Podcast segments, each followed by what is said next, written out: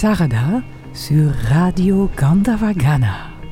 Nous sommes le 20 juillet et nous sommes ici à Chalin-la Poterie où se déroule la troisième édition du Bhakti Festival. Quatre jours de kirtan, de bhajan, de chant mantra, de pratique du yoga, de conférences thématiques et d'ateliers sonores. Ensuite, aussi la restauration indienne végétarienne, la boutique Bhakti Om, beaucoup, beaucoup de stands et Radio Gandavagana est là, spécialement pour vous, chers auditeurs, pour que vous croquiez la Bhakti en pleine joie. Nous sommes ici avec Mirabai.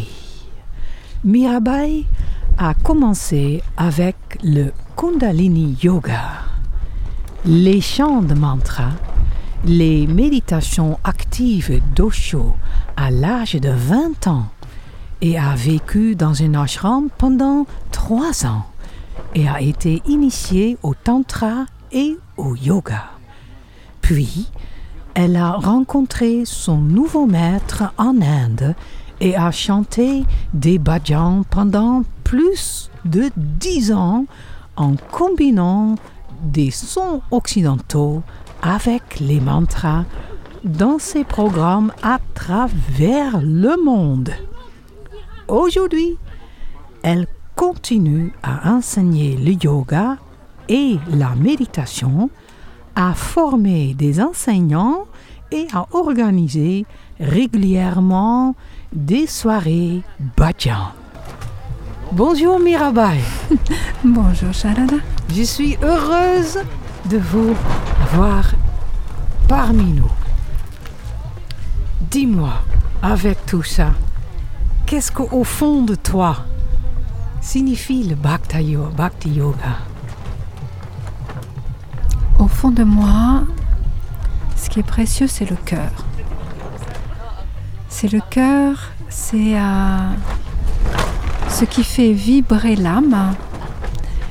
Et au travers du chant, à travers du chant dévotionnel, la bhakti, il y a un lien qui se crée entre la lumière et l'amour. Voilà ce que je ressens c'est une histoire d'amour en fait. Je, suis euh, très dévotionnelle, on va dire ça comme ça, enfin très. Euh, voilà. Et euh, en tout cas pour moi, c'est une essence primordiale dans ma vie. Et j'adore chanter, chanter l'amour, l'éternité, la lumière, la sagesse, la conscience. On va on va un peu en arrière dans ta vie. Comment le, chemin des Kirtans a-t-il commencé pour toi? Bon, tu as à l'âge de 20 ans commencé, mais tu t'es pas réveillé une matin, tu bon, je vais au show et je vais faire des mantras. Comment ça t'est commencé pour toi? Qu'est-ce que t'a attiré? Je n'ai jamais cherché à rien faire. Tout s'est présenté. Et euh, jamais il ne m'était venu à l'idée ni d'enseigner le yoga, ni la méditation, ni chanter euh, des bhajans, des kirtans, jamais. Les choses se sont faites de par elles-mêmes, toujours. Et euh, j'ai été attirée par le yoga, justement par cet espace au niveau du cœur qui s'éveillait quand je pratiquais. Et à partir de ce moment-là, comme ça venait toucher cet espace-là, j'avais envie encore et encore d'en faire. Et dans la pratique que j'avais, donc de Kundalini Yoga à l'époque, avec mon professeur, s'appelle Jean-Jacques Rigou, à Nancharabi, il y avait une grande part qui était donnée au chant. Et j'adorais ça, j'adorais ça. Tous les matins, on faisait une pratique de yoga et après on chantait. Et c'était un ravissement, voilà, un ravissement. Donc euh, je l'ai fait euh, par plaisir, par euh, par sentiment profond. J'aimais ça. Et je n'ai jamais. Ah ben complètement. De toute façon, connectée, je suis depuis, euh, je crois que je, aussi loin que remonte, aussi loin que remonte ma mémoire, J'ai toujours été, euh, voilà. Quand la vie t'amène, quand la vie t'a amené dans ce sens-là comme ça, euh, tu as une mission. Sinon, la vie ne vient pas parfaitement dérouler dans cette démarche. Conscient de ça D'avoir une mission Ouais. C'est une mission qui se, qui se fait au jour le jour. Je ne me base pas sur quelque chose, une mission concrète, mais plutôt sur, euh, sur le fait de, de donner, euh, de laisser couler au travers de, au travers de, de ce corps, de, de cette voix, de, de ces actions, euh, l'amour et le... Oui, c'est ça, l'amour, le, la, la prise de considération, c'est même plus que ça, l'amitié, l'amitié de par rapport à l'humain, par rapport à la nature. Et, et la vie m'amène des expériences à vivre. En fait, c'est comme ça depuis le début. La vie m'amène des expériences à vivre. Et au fur et à mesure de ces, de ces expériences, ça m'a amené jusqu'à ce que je suis aujourd'hui. Voilà ce que je peux dire. Donc aujourd'hui, oui, j'enseigne le yoga, la méditation. Oui, comme tu disais tout à l'heure, je forme des professeurs. Oui, je chante. Demain euh, sera, comme disait mon cher papa, demain est un autre jour. elle amènera, elle amènera ce qu'elle a amené. C'est Ouais. ça la magie de la vie. C'est de ne pas s'accrocher à quelque chose. Je ne me sens pas accrochée à quelque chose. Très bien. Nous allons écouter un extrait de toi.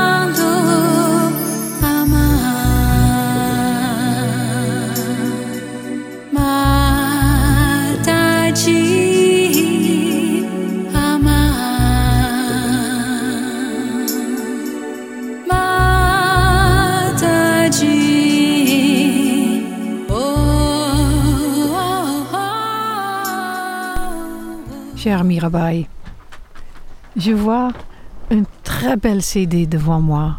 Aline Maé Mirabai, offrande.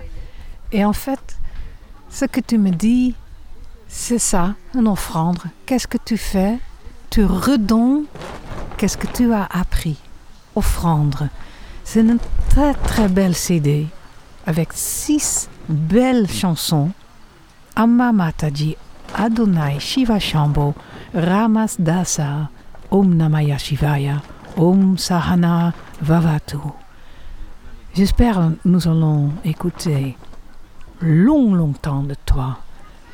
Et qu'est-ce que sont maintenant, même si la vie t'emmène et t'accepte jour par jour, tu as quand même une idée pour un objectif.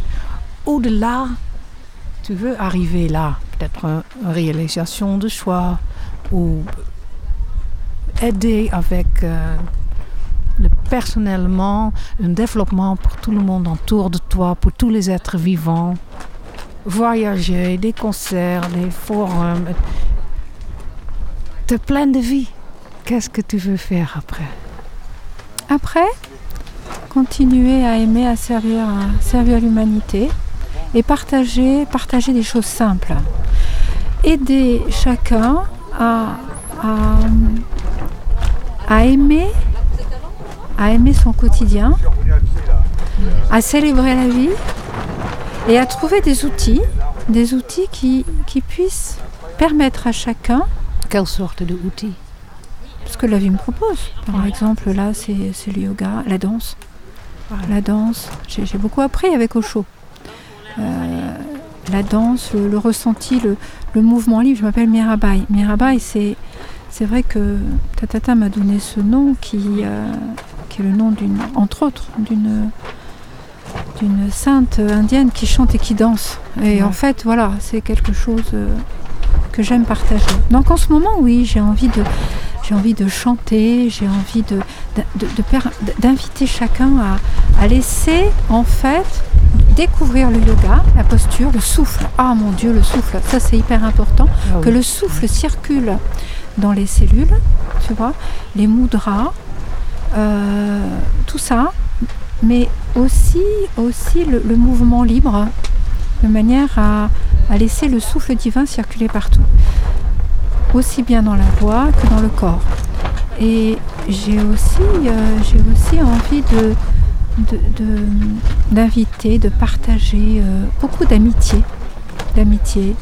Alors on, entend beaucoup parler de cercle de femmes par exemple en ce moment, de choses comme ça. Et c'est très beau, c'est très très beau, c'est tellement beau. J'ai, j'ai envie de, de participer à, à l'éclosion du nouveau monde. Tu vois, tu vois hein Donc femmes, hommes, enfants, euh, où chacun puisse euh, s'autoriser aussi à exprimer qui il est, ses fragilités, ses beautés. Tu vois, ces, euh, moments difficiles. Et je le fais déjà, je le fais déjà, puisque j'anime déjà des stages comme ça, mais, un peu partout. Tu vois, permettre vraiment que, que chacun s'autorise et ait le droit d'être dans ses, euh, dans ses limites comme dans sa beauté. Pour que justement la mère divine, elle, elle est, elle aime, elle aime. La mère divine, c'est quoi? C'est l'amour. Shiva, c'est quoi? C'est l'amour. Krishna, c'est quoi? C'est l'amour. Mais c'est pas un amour limité à quelque chose. Limité simplement à quoi? Aux gens qui sont conscients Limité à quoi aux, gens qui, ont trouvé leur chemin, leur mission Bien sûr que non. Bien sûr que non. C'est tout qui doit être embrassé. Et ça, ça me parle. Ça, ça me fait vivre. Et pour ça, mais pour ça, c'est pour ça que j'ai j'ai été partout, euh, auprès de Tatata, un petit peu partout, c'est vrai, comme tu disais tout à l'heure, chanter, parce qu'il portait ça, portait cet amour-là. Et dès que je sens ça, euh, je suis une passionnée aussi, j'y vais. C'est logique, le chant, c'est le langage de l'amour, surtout les chants dévotionnels. Hmm, Le vrai l'amour sans limite. C'est ça. C'est divin. c'est ça. C'est ça. Chère Mira, merci beaucoup. Et juste une dernière question. Oui. As-tu un message pour les auditeurs qui sont internationaux? Qu'est-ce que tu veux dire à eux? J'ai envie de dire qu'on est vraiment à une période exceptionnelle, extraordinaire. Effectivement, une, période qui, qui chamboule beaucoup de monde, où tant de choses sont bouleversées partout, sur tous les plans, social, personnel. Il y a plein de gens qui ne savent plus où ils en sont, parce qu'on perd les repères. Mais savoir, savoir consciemment, et ça c'est tellement important, que nous sommes justement dans un changement fondamental. Et ce changement fondamental, il passe par des mutations, des fois extrêmement inconfortables. J'ai- J'aime beaucoup relier ce qui se passe avec notre vie, notre vie humaine. Et, ce que j'aime euh, comme, comme image par rapport à ça, c'est la naissance. La naissance ou l'accouchement. On peut se situer où on veut. Et euh, la femme, quand elle accouche et que le bébé va sortir, souvent, elle a l'impression qu'elle va pas y arriver. C'est dur, c'est difficile ça. Il y a des douleurs, il y a des choses qui peuvent exister, quelque chose qui nous dépasse. Et elle a l'impression de je vais pas y arriver.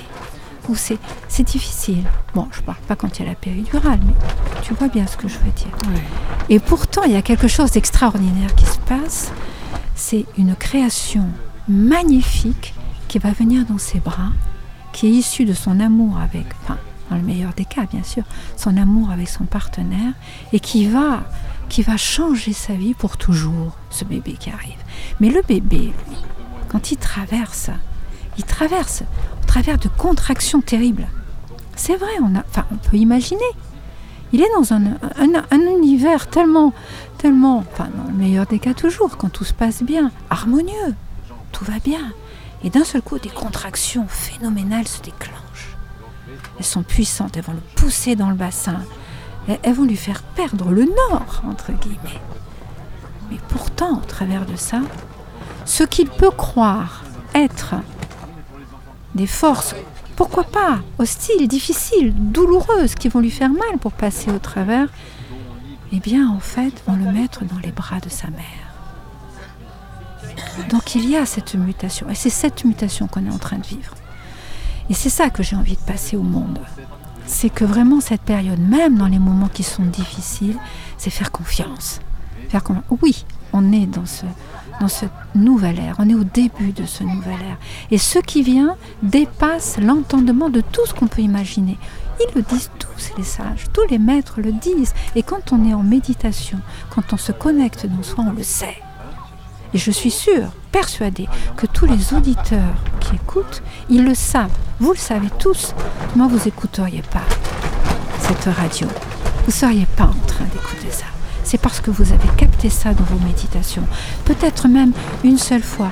Méditation ou un lever de soleil, un coucher de soleil, il y a un moment de ravissement qui se passe. Et dans ce moment de ravissement, on le sait. On sait ce qui se passe. Et c'est ça qui est en train de se passer, mais d'une manière très vaste, planétaire. Mais merci. Un jour, on va tous dire un grand merci. Et on va être dans une, un changement merveilleux. Mais oui, le, paradis, le paradis, l'Éden. Hein L'Éden. L'Éden, mais bien sûr, bien sûr qu'il sera aussi sur Terre. Et nous l'avons choisi. C'est vrai c'est difficile à accueillir des fois, ça quand c'est difficile. Mais dans ces moments de méditation, on le sait. On est là pour avancer ensemble. Et moi, je me sens reliée avec chacun. Vraiment chacun avec toi qui est là en face de moi. Je suis reliée avec toi. Je le sens. Et je sais que tous les auditeurs, là, on est tous ensemble. On est tous ensemble, on a les battements de nos cœurs qui sont en train de s'harmoniser là. Au moment même où on parle, il y a des battements de nos cœurs qui sont en train de s'harmoniser. Et là, on n'a qu'à juste écouter son souffle, percevoir la respiration.